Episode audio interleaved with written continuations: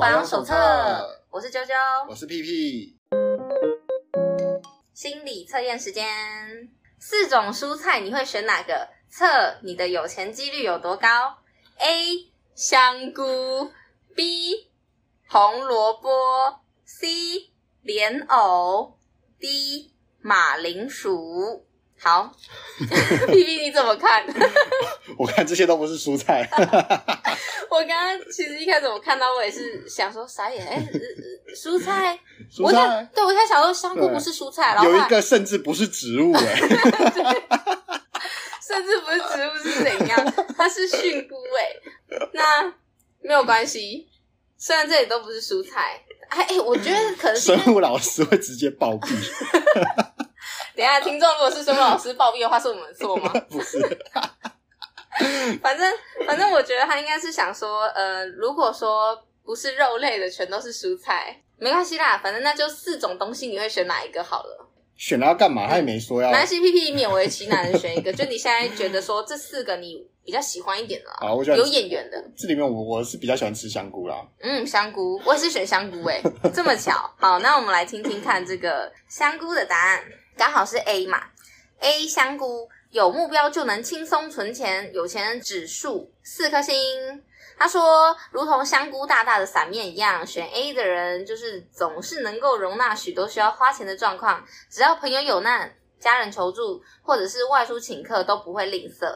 那虽然出手阔绰，可是慷慨的你还是不会过度浪费、冲动购物。所以，如果你有设定好预设的目标，你就会完整规划这个储蓄计划。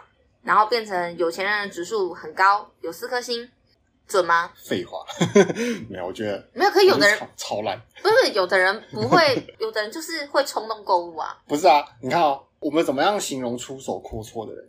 就是你觉得他随时随地看到什么就花钱，看到什么就花钱。是啊、哦，我以为是去点的时候点卤肉饭还加菜，然后卤菜随便切这样。哦、那是穷人当中的有钱人，出手阔绰。这就跟这就跟外向开朗的你面对陌生人的时候还是会有点收敛，这种感觉，对对。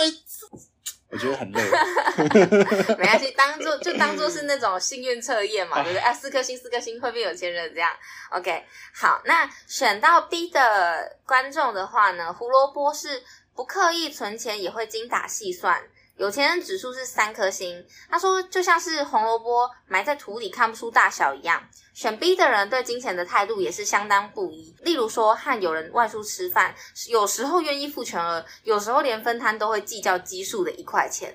所以建议自己定一个消费的标准，统一用钱心态，否则容易在社交上出问题，然后就没有办法存下钱。这样，那有钱人的指数是三颗星，我觉得哈，他在 B 选项。给出这个答案是非常不明智的。嗯，你看他第一句说什么？就像胡萝卜埋在土里看不出大小似的。大家还记得 C 选项跟 D 选项是什么吗？啊？C 是莲藕，D 是马铃薯。请问哪一个不是埋在土里？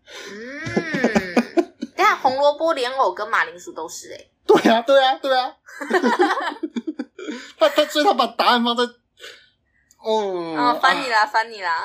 没关系，我们就当那种星座指数啊，然后你看到就哦，心情很好这样。如果选到 C 选项的观众呢，莲藕是一块钱都不会浪费的理财家，有钱人指数是五颗星。那选择 C 的人非常重视金钱，甚至是到了一块钱都不会浪费的程度。而且因为经济观念坚定，所以存钱对你来说很简单。有钱人指数是最高的五颗星。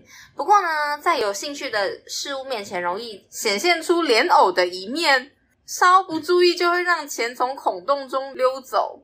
在购物前还是要考虑一下 CP 值，避免冲动消费的状况。我觉得他好了，那这个吐槽点在什么？在你会在有兴趣的物品前显露出莲藕的一面，那一面是切面，你知道吗？如果是重切的话就没有，密不通风的，很严实。那再来是 D 选项。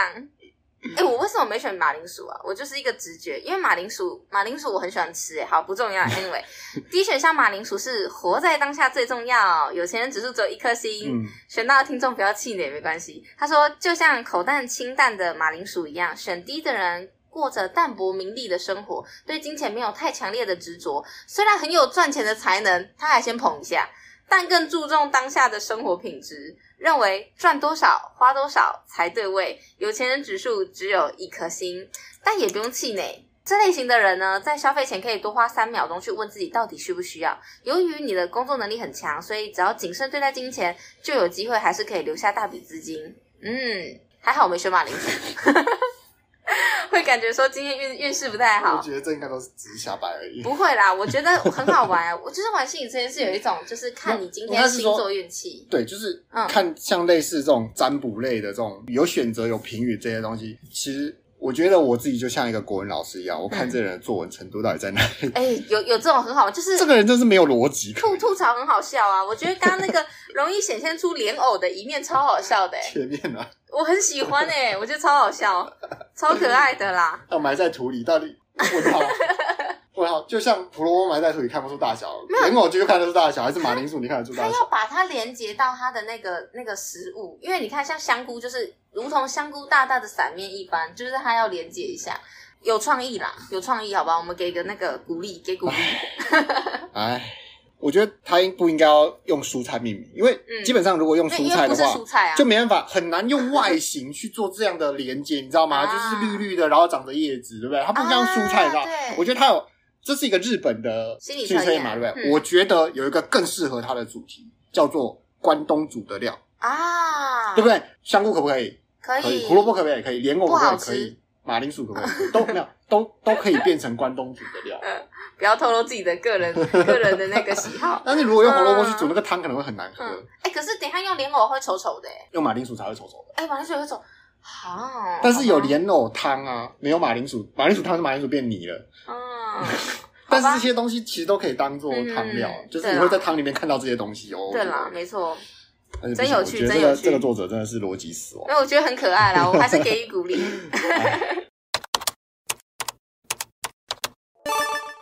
我有看一部新的 Netflix 的剧《人选之人》，造浪，还蛮有名的，对，很有名，因为最近红到爆，所以我要趁着他还没有退那个热潮之前，赶快蹭一波。嗯、非常诚实的说出来，因为同时在 Netflix 也有出一部韩剧，它比这个人选之人早一点点上映，早大概一个礼拜还是多久的。他也是在讲说一些有关政治类的这种戏剧，但我这样看起来，对不对？因为大家都说他们觉得《人选之人》比《造后者》好看，那我自己个人的感觉是，因为《造后者》里面塞了满满的狗血剧情，它里面有很多很抓马、很夸张的那种很扯的剧情，然后它的主旨比较像是对抗一个财阀的这个过程。然后只是用政治去体现，嗯、所以它里面比较探讨深入的东西，其实就比较少，因为它比较不细节。人选之人的话呢，它就是真的很反映台湾现在的政治状况，然后有很多很细节的东西，所以我相信很多人在看的时候会很有共鸣。除了因为是台湾民众这样，那我今天想要聊的是关于它里面有一个有一个片段，我会不会爆雷啊？这应该还好，因为这种东西没差，就是爆雷没差。全部都出来了吗？全都哎，我不确定哎，但也好像好像出完了，好像出完了，对。但有没有爆雷？我觉得还好，因为这种剧又不是什么推理剧什么的，所以我觉得应该没关系。就是这个防雷线，防雷。对，先防雷。好，那反正就是里面有一个片段是这个啊、呃，女主角她待的这个党是在野党，嗯，那在野党的这个主席他到台大，他就直接说出来，就台湾大学、嗯、台大里面去演讲。那在这个时候呢，刚好发生了一件事情，就是。执政党他们决定要执行死刑，枪毙五个死刑犯。嗯，这个好像在影射我们以前的某些事件。嗯，对。然后呢，这些群情激愤的这些大学生们，他们就在这个无关死刑这个议题的演讲中，嗯，问这个主席说：“那主席。”你的立场是什么？你会不会废死？对于死刑，对他们就带着这个布条，然后很生气的站起来，然后说：“哦，我我就是支持废死，废死的话又没差，而且哎不能这样说，应该说应该说对，死刑不能改善现状，根本就不可能，所以嗯。”不应该说就是用死刑的这种方式，而且有个前提是这个主席他是要竞选嘛，对不对？对，因为他要竞选，所以他不敢讲。可是他其实立场是 face 的，对。然后因为他们就会觉得说，呃，如果说有人是冤枉的，那万一他被执行死刑了，那就没有任何机会了。这是一个对对对主流的赞成呃同意的那个理由。对，然后因为这些大学生对不对？他们是很激动站起来，然后要他赶快说出答案，就是把台大学生演的很。没有没有几个而已，零星的有，有几个台大同学很无脑，但是没有，但我觉得这些零星的这个无脑同学他们太少了，我觉得应该要更多哎。应该是说，好说，好好没关系，我先 我先讲完这里面的剧情，嗯，然后反正就是只有零星几个嘛，嗯、那其他的同学对不对？是直接很生气的说，那那些死者的家属他们怎么办？受呃受害人的人权呢？嗯，就是很典型的，我们会在网络上看到的这一些对死刑的东西，把它搬到现场，对对，搬到现场去看这样子。那我觉得我有两个想要聊的，第一个就是这个关于死刑嘛。哦，没有，我们要聊死刑那么沉重的东西。嗯、我说关于这件事情，嗯、学生们他们这些激愤的讨论，对，我觉得可以先聊一下这个，然后再来就是我自己个人的看法。嗯、我自己是大学生的时候也是愤青啦哈，然后 对。那我们就先先年轻过，对啊，谁没年轻过，对不对？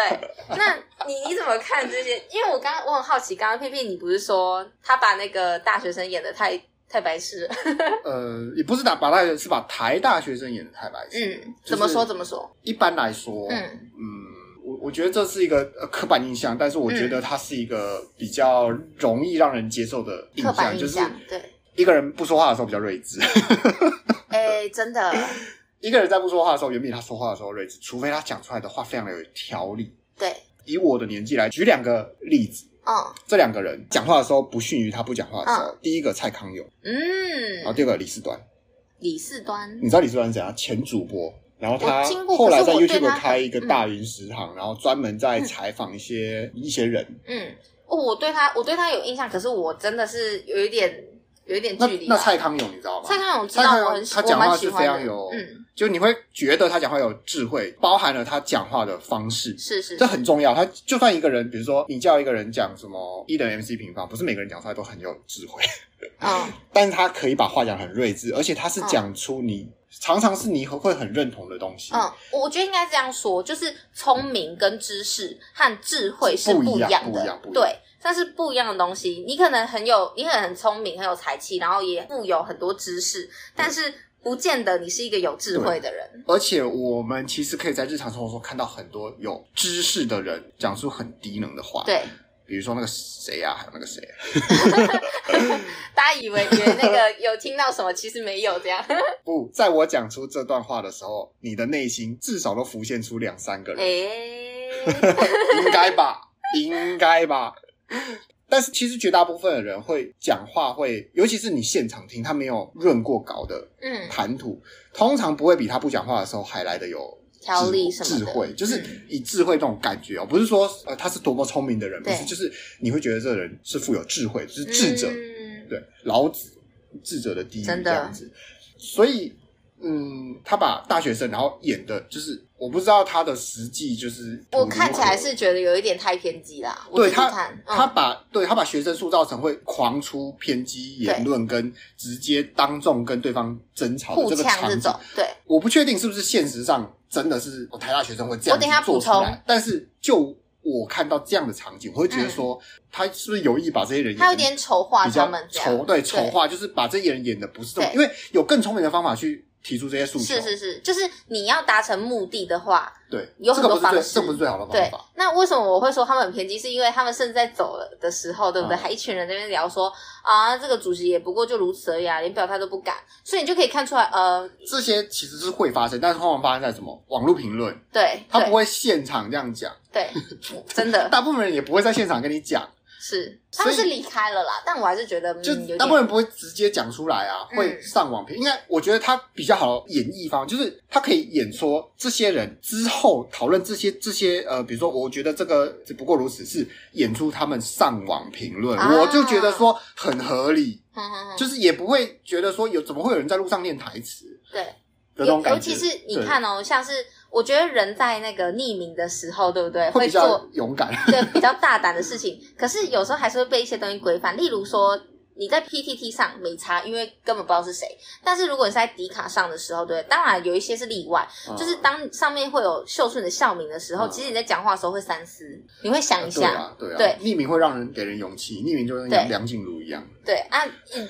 常常不小心就开始战销，那其实也是蛮蛮、嗯、白痴的。我觉得真的很有智慧的人，其实懒得跟他们这边聊，甚至不看迪卡。哎对，等下我这样会得罪别人 哦。Sorry Sorry，没有没有，对，就是甚至懒得回应，懒得回应他们。对对对对。但这不是说他们演出来做那些事情的人不聪明，是我觉得这出戏。他没有演出应该会发生的。应该说这个这个片段啦，这个片段他不就很不真实，我觉得很不真实。但是我知道他想要这个导演可能想要表达的事情是什么，我可以理解。他可能没有用学生反映社会啦，或者他想要在。反映一些社会新闻的元素在，嗯、因为我事实上是有没有发生过这样类似的事情是有的，一定是有，是你一定会有一些选民去问说，在野党你如果要竞选，甚至执政党候选人，然后问说你到底支持什么样的法案，对，对不对？就一定会有这样的事情发生。只是我觉得他这个，嗯。呃，小丑化这样，对，有点对我来说是丑化，而且不真实。但没办法，因为它是戏剧，而且它必须要让你看下去，所以它一定会把它推极端。但这也就是为什么，不然变纪录片很难看。对，为什么？因为在这之前，其实也有另外一个，你有你有听过国际桥牌社吗？他也是演台湾的政治。嗯，没有。对，这就比较不红，因为他之前说国语好像是拍两季，然后他好像是说什么 Netflix 不让他上架啊什么之类的，嗯、然后在那边哭，然后 然后有些人就说哦，因为你演的不好看，人家不买啊什么之类的，就呛呛他什么东西。可是其实他们演的其实是差不多的东西。我觉得这些影片没办法提及我的胃口，是因为第一个，因为我就台湾人，所以我对这些事情就是你平常都在看了，他没有到我想要去体验这个未知的世界那种感觉。哦，我了解，我了解。我看不是我，应该说大部分人看剧不会想看日常的会发生的事情，就是你不会想看今天可能便利贴女孩，这中文叫什么？便利贴女孩那部戏叫什么？什么是便利贴女孩？哇哇，我老了。好，就今天如果有一个有一个上班族女生的剧，嗯、你不会想看她朝九晚五，嗯，对吧？欸、但我我觉得我这个要补充一个，我觉得是因为就是这一部剧，对不对？嗯、它可以让很多对原本对政治冷感的人，至少他们提起兴趣去看。他可能会想要加一些狗血的东西进去、嗯、啊，我觉得这这个狗血的部分，我不太能 get 到他、嗯、他想要撒出来这个点，嗯、所以我，我，觉得看太大兴趣，嗯、要要看要看人啊，对。因为我我自己真的对于小白，就是政治小白来讲，会觉得很有那个很有感觉。对对对对，因为我是支持说用稍微一点狗血，至少让大家去关注一些大家平常不关注的议题。我觉得这个是好的。对我来说啦，我个人会觉得说这样子的狗血是我可以我可以接受的范围。那我也同意 P P 你刚刚说，就是他把台大学生演的有点智障，其实 有点好笑。对啊，对，所以所以我觉得他他原本就不是我吸引我的剧了，然后他这一幕这样演。嗯如果如果你是一个已经关注政治的，嗯，那可能就不太，可能就不太有吸引力。就是比如说，今天你要拍一部片，然后你的 target 是可能矫正署。要你拍一部影片，然后给关在监狱里的人看。哎，你知道监狱是矫正署在管，它叫矫正。我们关监狱不是去监禁哦，嗯，我们是矫正它。矫正。台湾这个很有趣的。矫正署它要拍给监狱那个受刑人看的片，然后，然后他是专门就是关，可能在那个还有人关在绿岛时期，就是一些大哥这样。然后他你拍一部片，然后就拍了一部黑道的片，难看。哇，你拍我的生活，你还拍的不像？对啊，零分。对我来讲是有这种感觉，就是你把台湾拍出来，但是。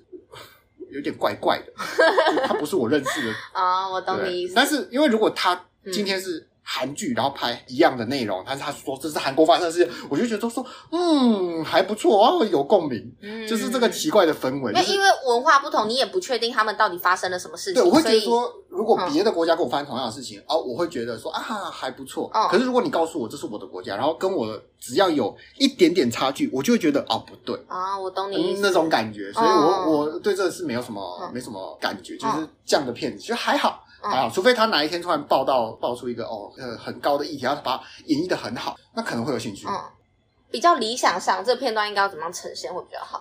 台湾戏剧需要大量的舞台剧描述，那种对，大量舞台剧的形式的描述，我有感觉到是去。可能我不知道，可能是制作方的要求，他们觉得说你不这样讲，观众看不懂。就是他们需要很多叙述性，就演给你看来推动的所以他才需要有人在那边说剧本，你知道吗？我觉得他可以把它翻成说，现在是那个在网络上发言，然后他打字哦，我觉得这个人好像配上一些旁白也可以，然后照着念说，我觉得谁谁不过如此嘛？啊，对啊对啊，我也觉得这部分啊，我跟你讲他之前怎样怎样，就是这比较符合我我所认识的日常，就是这就是网络留言会发生的事情。对。对，甚至他做说就是他们。们一个白眼，然后一个离开之类的，这种我觉得都好。对，就是不用太叙述性的描述。比如说，我今天要演一个搬家的镜头，在台剧的表演方式就是哦，我要搬家，车子来了，然后大家把东西上去，然后车子噗噗噗，然后大家把东西搬下来，然后还要主角或是配角在那边讲，然后一边擦额头汗，一边讲说：“哦，搬这么多东西好累哦，啊，我觉得这个新家有点脏，我们来打扫好了。”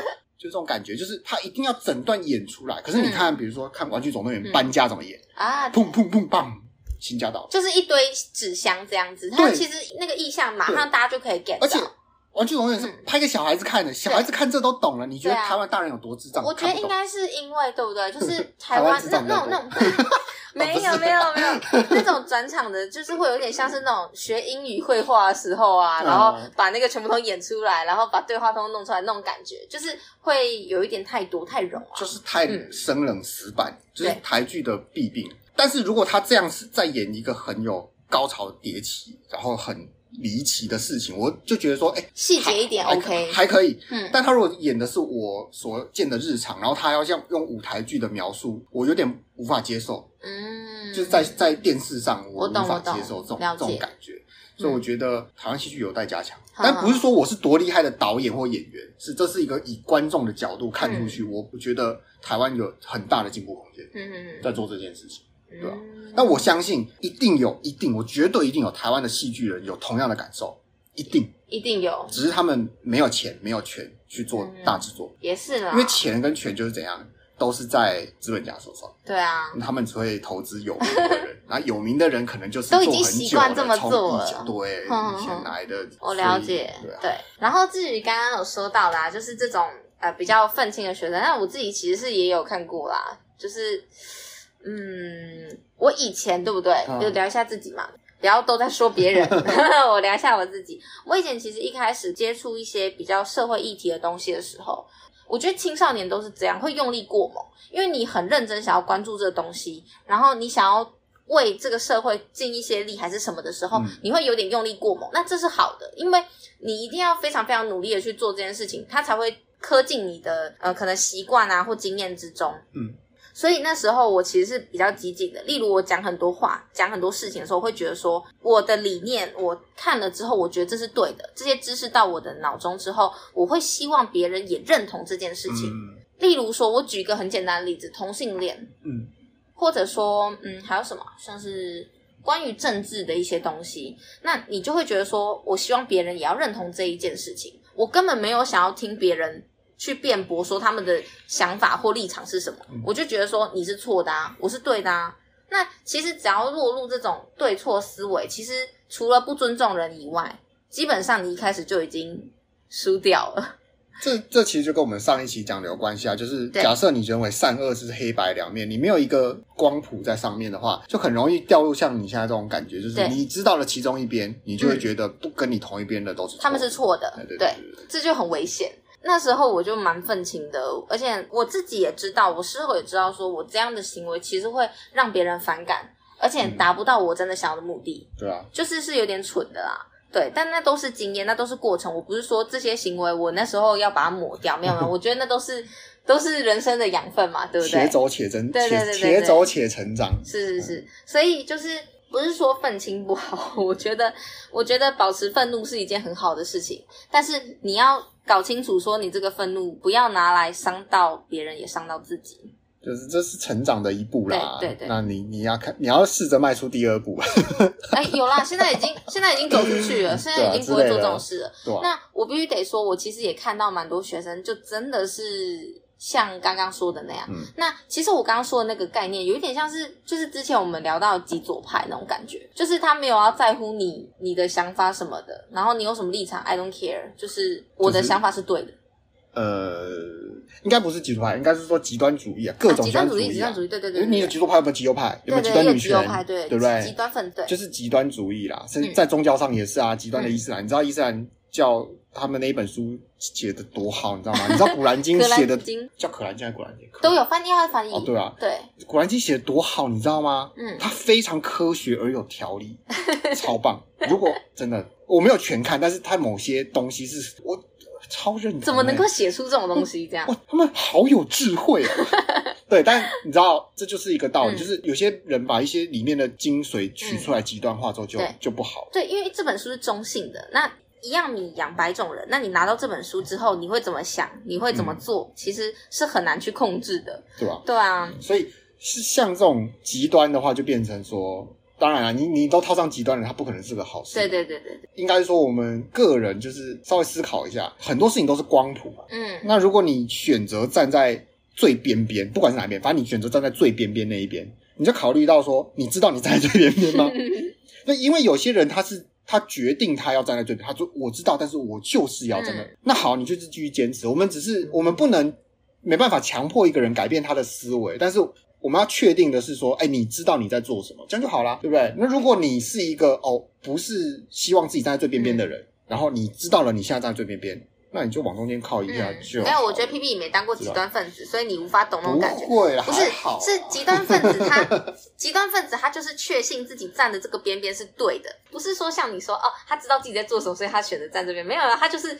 觉得这也是对的，所以他已经在这里了。对，他已经在这里了。然后，我觉得下一步就是说，要让他知道说啊，你是站在这里的，哦，然后让他知道，知道就 OK，然后你就继续啊。有的人怕，就是怕说他没有完全了解到这个后果是什么，所以你必须去拉他一把。不见得要拉，就是我我会选择告诉他，你站在这一边。嗯。除非跟我有利益纠葛，不然我我不会觉得说我一定要拉你，就是啊，你知道你知道。可是他如果被蒙蔽了呢？例如说被他没有，所以我我就我就跟他讲啊，对不对？然后他知道了，就是他已经收到了，他在最边边，那那他就好了。比如说他支持什么，你说他支持什么，就是哪一种极端？比如说哪一种极端？例如说极端支持同性恋，极端支持同性恋会产生什么样的负面形象？不是负面形象，是。当你听到有人不支持同婚的时候，会做出很多激烈反应。哦，这个很简单，就是刚刚跟他讲说，那你知道说你这样强迫人家不会听你的话吗？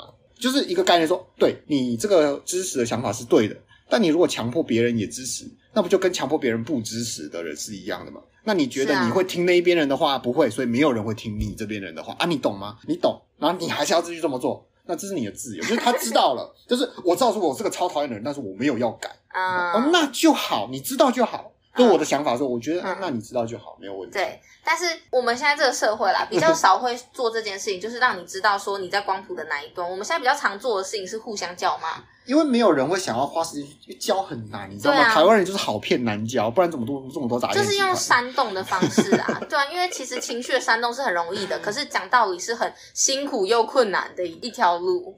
其实煽动很容易，这件事情不是藏人在人心，你知道吗？煽动很容易是某些少数人掌握的知识跟技能，嗯、然后他就这样做。可是很多人不知道很，很他被煽动了。对，被煽动人怎么可能知道他被煽动了？对啊，对吧？不然就不会被煽动啊。对啊，所以我觉得就是。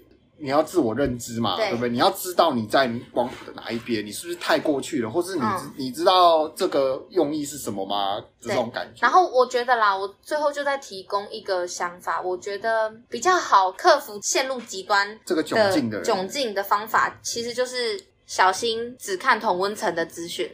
我自己个人是觉得这样啊，因为我以前就是很常活在同温层，然后我就觉得说，对啊，大家这个世界想法就是这样，对，大家这个世界就是这样觉得的。这是祖克伯的那个阴谋啊。所以，对啊，就演算法都只让你看到你喜欢的东西。啊、那这样子其实很不好，是你当你发现说这个世界不是这样运转的时候，你就会整个碎掉。你就觉得说，诶，怎么会变成这个样子？然后可能就会产生很多情绪啊，甚至对这个社会产生很多怨恨什么，甚至做出极端行为。那我就很不建议这样。嗯、那比较好的方法，其实就是你就跳脱同温层，然后心平气和的先去看看不同立场的人，他们有什么样的想法，然后之后你有什么样的想法再说嘛。嗯、对，我觉得一定都是要先了解。别人，然后一定要记得的一件事情就是尊重。然后尊重这件事情，真的不是只是说说，是你要打从心底的认知到说，现在跟你有不同立场的这些人，他们也是人。嗯，不要把他们打成就是哦，我们是不同种类的。你如果真的觉得我们是不同种类的之后，很容易你就会做出极端行为。嗯嗯，像种族主义其实就是有点像这样，对啊，连政治立场不同都可以很恐怖了，何况是种族歧视这种。对啊，就是像你刚刚说的，就是呃，同温层会让人在接受外面资讯的时候，觉得说，哎，这个被震惊这种感觉。但是其实这这也是教育的一环啊。就是如果想你想想看，可能我们攻击别的国好了，比如像中国他们、嗯、比较疼小孩，很多熊孩子，对不对？他在家里就是小霸王，结果他出去发现，这个世界不是绕着他转。对。你知道这冲击有多大吗？这个冲击就是大到你会看到很多短影片，就是暴露他们的那个行为，啊、然后你就会觉得说 啊，众人气候这样。但没有，但是这是他的错吗？我觉得不是啊，不是，是社会的错，就是他父不不是还没到社会，是他父母的错。因为你看，这是他父母让他活在一个他自己的同温层，啊、对对对，等他放出来之后，他就是一只小怪兽了，嗯、对吧？所以像 Facebook 大概十年前。就很早，这个我没有用这个功能，嗯，但是它功能是叫什么？我不想看到这个讯息，我不想看到这个相关我知道。你把你不喜欢的东西全部点掉之后，全部都是同温层，但是我没有用，因为我深知这样不好，所以我也会有之类的，所以我从来不会去点说，哎，你希望看到这则什么？如果是广告，我全部点掉，我我全部都不想看。我还是会点掉，我还是会点的，可是我点的东西是我抵制的那种 YouTuber 之类的。如果他不是广告，就是他，他如果问我说，你希望看到这类似的广告嘛？我就会全部都不，我不想看到广告，反正对。但他如果是。呃，影片啊，说或者是各各类的文章什么，他都有时候会跳出来说，你希望看到类似的文章吗？类似的贴文吗？或者类似的影片吗？我全部都不会点掉，我就会一直看，而且我甚至会去，因为我怕讯息来太太单一了，我会去点一些其他立场的人的之类的点赞，所以他的文章会出现在我的墙上。我懂你意思。然后别人看我简介就是说，哎，你有点他赞哦，我也是 什么说。我我想看，我觉得我想要知道说到底，另外一边有多智障这样。那不是赞，那个是那个是月，那个那个是这个间谍案的。嗯，所以我我我会去看这些东西，所以就是避免了说让自己催眠自己，想说啊，全世界都跟我想的一样啊。我懂你意思。哦，我我刚刚想的不是那个讯息的，是我如果看到一些影片，它是那种就是很欠检举那种，我会直接隐藏掉，就是说不要给我看到这个频道或这个。我会直接检举他，我不会，而而且我会继续。我会检举，然后把它。我我会检举，然后他说你你还可以取消，就是他接下来会、取消他的关注什么的。我在这一步我就直接略过，我不会取消。哦、我想看。我想看他还会给我什么？不是，可是这样子的话就会给他赚点阅率啊！我就是觉得说我要抵制他。哦、对我觉得不差我这一个点阅率了，但是我觉得我该检举，我我会觉得说检举，就像有一些，了解就像有一些那个就会有一些内容农场啊，然后说什么谁谁谁什么脱了什么东西漏点了什么，我点进去没有照片，嗯、我直接检举啊，不死讯。可是你看检举有用吗？没用。我不知道，但是我就会检举，我就是宣泄我的不爽。欸、对我真的觉得就是。呃，虽然说我们都会常会说有些事情做了没用，或者是怎么样怎么样，可是其实从自己开始，然后你做了这件事情之后，你会发现你自己的世界其实很不一样。我觉得这是有差的。对啊，因为如果大家都觉得说，呃，说啊，我检举又没差的，就是真的就没有人。对对对，我就是这个意思。然后，例如说，如果觉得说，反正大家都在乱丢垃圾啊，然后你一直关注说大家乱丢垃圾这件事情，那你的世界就会变得很脏乱。可是如果你是那个会去。捡垃圾的人，你看到垃圾你会捡下。不要这么委屈，你会跟环保局检举的那种。对，之类。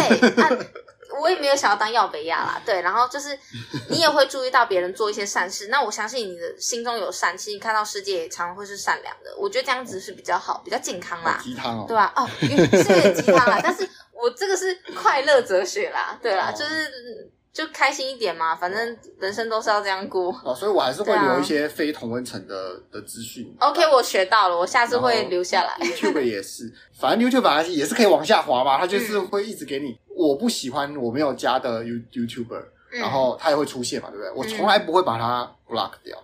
我知道它出新片，但我不会去点开它。我有时候会这样做，我会看它的标题，然后想说哼烂，然后就刷掉。就是。看过，我看过，然后我故意不点，就是这种感觉。对对对对对，我懂。对啊，就是我要知道说他的想法，我要知道他在干嘛。嗯嗯。但我不支持。对。但我不支持不代表我要 dislike 他。嗯嗯嗯。就是他是，我可以让他继续存在我我的河道，然后我知道我不喜欢他。对。那我觉得这样就够了，而且不会被演算法控制。对，这样不会被演算法控制会被绑。演算法根本不知道我要什么，你知道吗？两边我都要。他觉得你好怪哦，演算法很慌。不过没有啦，只是还是会暴露性格，你知道吗？因为我的 Google 广告全部都给我一些色色的广告。那你会点啊？我没有点进去过啊，但是他就给我一些色色的广告啊。跟你对着 iPhone 都在讲奇奇怪怪的话。反正就是就是不要被绑架，不要被同温层绑架啦。对啊。那我们节目今天就先到这边喽感谢大家的收听谢谢大家。